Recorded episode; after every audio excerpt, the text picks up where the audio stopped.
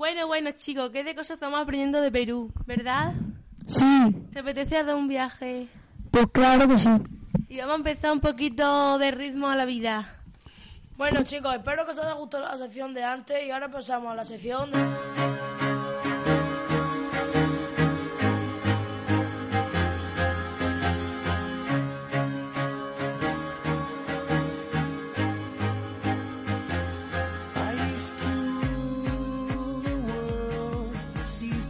Buenos días. Volvemos con esta sesión interlingua y con margaritas musicales. Yo soy Antonio y a mi lado mi compañera Itana. Siguiendo el hilo conductor de este año, Extremadura, tierra de conquistadores, hoy vamos a trasladarnos a Perú, tierra conquistada por el trujillano Francisco Pizarro. Hablaremos sobre la paz y su música. Buenos días. Contamos con la participación de Carla y Adrián, que nos hablarán del Día Escolar de la No Violencia y la Paz en dicho país. Y Manuel, entusiasta de la música peruana, que nos contará cuál es la música tradicional y los instrumentos más típicos de este lugar. Bienvenidos, Carla, Manuel y Adrián. Buenos días. Buenos días. Empezamos con Carla. Bien, el Día de la No Violencia y la Paz se celebra en las escuelas de todo el mundo el día 30 de enero con motivo del aniversario de la muerte de la figura de Mohammad Gandhi, quien defendió y luchó por la independencia de la India sin violencia y de manera pacífica. Este día, por lo tanto, defiende y promueve el amor universal, la no violencia, la tolerancia y el respeto por los derechos humanos, la solidaridad y la paz. A pesar de los años que han pasado, nos conmueve mucho la muerte de Gandhi. Fue un gran luchador pacifista porque su mensaje de paz nos llega hasta el día de hoy. ¿Cómo se celebra este día en España y qué actividades se realizan en Perú?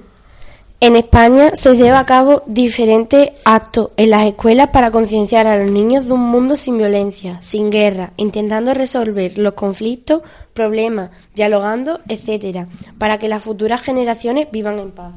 Cuéntanos algunas de estas actividades, por favor. Cantamos canciones cuya letra está relacionada con, con este tema. Bailamos, soltamos una, una paloma blanca como símbolo de la paz. O globos. Nos cuenta cosas sobre Mohammad Gandhi, etcétera. Y en Perú, Adrián, ¿qué puedes decirnos sobre este día? En Perú, este día se celebra el 21 de septiembre. Está dedicado para conmemorar y fortalecer los ideales de paz en cada nación y cada pueblo, y entre ellos. Este día encarna su aspiración común de poner fin a los sufrimientos innecesarios causados por los conflictos armados. Claro que sí. Este es un sentimiento generalizado en todas las naciones que luchan porque así sea. ¿Y qué opinan que es necesario para lograr esa paz? Ellos dicen que para lograr paz no basta con deponer las armas. La paz verdadera requiere la lucha contra la discriminación, la defensa de los derechos humanos. ¿Y para celebrarlo? En la celebración se destaca el valor de la solidaridad y se muestran los beneficios que los inmigrantes aportan a la economía y los países.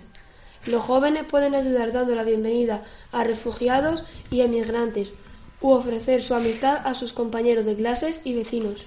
Entre todos podemos construir un mundo mejor.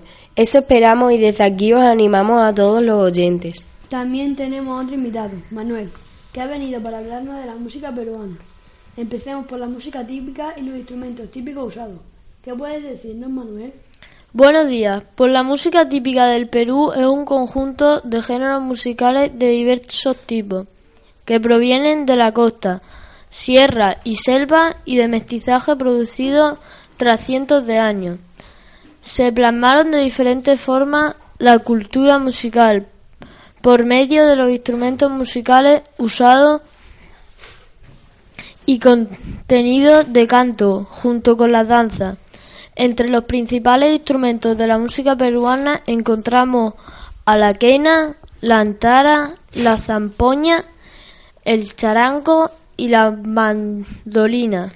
¿Y cuáles son los principales géneros de la música, Manuel?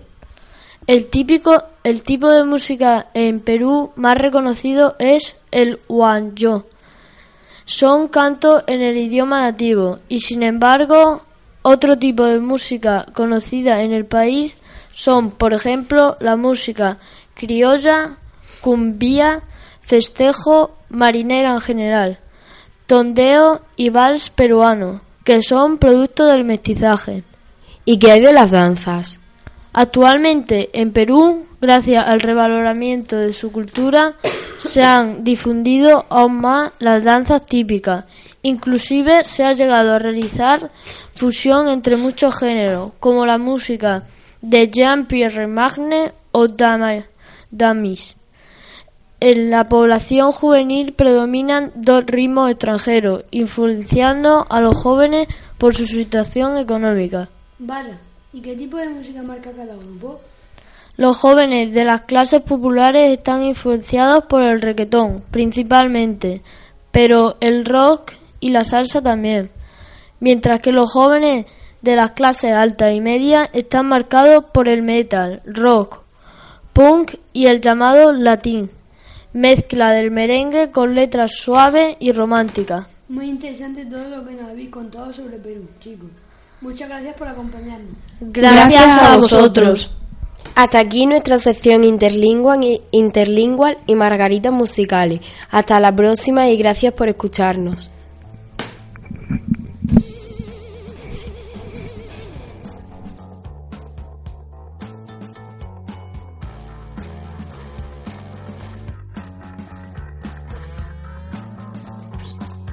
they tend to wiggle infrastructure rots and